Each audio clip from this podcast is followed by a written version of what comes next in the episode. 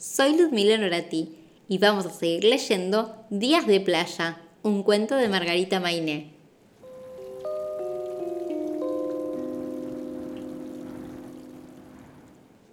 Capítulo 17. Oscuridad. ¿Imaginan qué oscuro está dentro de la Tierra? ¿Cómo hacía Fernán para no tener miedo? ¿Cómo hacían para ver por dónde seguir cavando? Lo que pasa es que Malena siempre había querido ser una niña exploradora y llevaba en su mochila algunos elementos que a un explorador no le pueden faltar. Linterna, cantimplora con agua, curitas. Uno de los chicos sostenía la linterna mientras el otro cavaba y después cambiaban. El pozo era una belleza, parejito y profundo, profundísimo. Imaginen una ruta larga, de esas que ven en el campo y que se pierden en el horizonte pero una ruta con forma de túnel.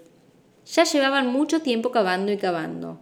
Habían salido a tomar la leche, cada uno en su sombrilla y sin mirarse para que nadie desconfiara, y habían vuelto a cavar con unas nuevas fuerzas cuando sucedió lo que se imaginan. ¿Se imaginan? ¿Qué se imaginan? Bueno, ahora que cada uno de ustedes se imaginó algo, yo les voy a contar lo que de verdad pasó.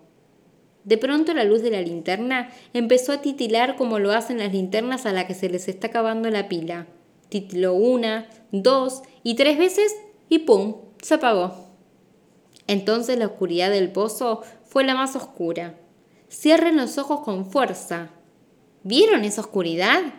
A ver, a ver, háganlo más fuerte. Cierren bien, bien, bien fuerte esos ojos. Ah, ahora sí pueden ver la oscuridad. Bueno, era igual. Era una tremenda oscuridad negra. Fernán y Malena tenían los ojos bien abiertos y sin embargo veían lo mismo que ven ustedes cuando los cierran. Malena, ¿estás ahí? tartamudeó Fernán. Sí, dijo ella, y se tomaron de las manos que estaban llenas de arena. ¿Tenés pilas de recambio? preguntó Fer, que esperaba un sí, pero Malena dijo que no. ¿Qué hacemos ahora? preguntó él. ¿Gritamos? propuso Malena, pensando que los padres oirían el grito y vendrían por ellos. No, nos van a retar, dijo Fernán, y mucho.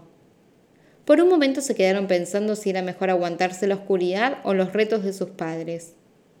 Sigamos cavando en lo oscuro, quizás estemos cerca de la China, dijo Malena, y volvió a tomar su palito de helado para seguir cavando. Siguieron el pozo como deben hacer los animales que viven debajo de la tierra y no necesitan ni linterna ni nada para ver, solo cavar y cavar hasta que aparece la luz. En un bosque de la China, una china se perdió, empezó a cantar Malena mientras seguía trabajando. Fernán pensaba lo raro que era todo. En su casa no podía ni dormir con la luz apagada, y ahora, en la más completa oscuridad, no tenía miedo y se animaba a cantar una canción con su amiga Malena en un bosque de la China. La canción siguió y siguió hasta que... hasta que... ¡Ay!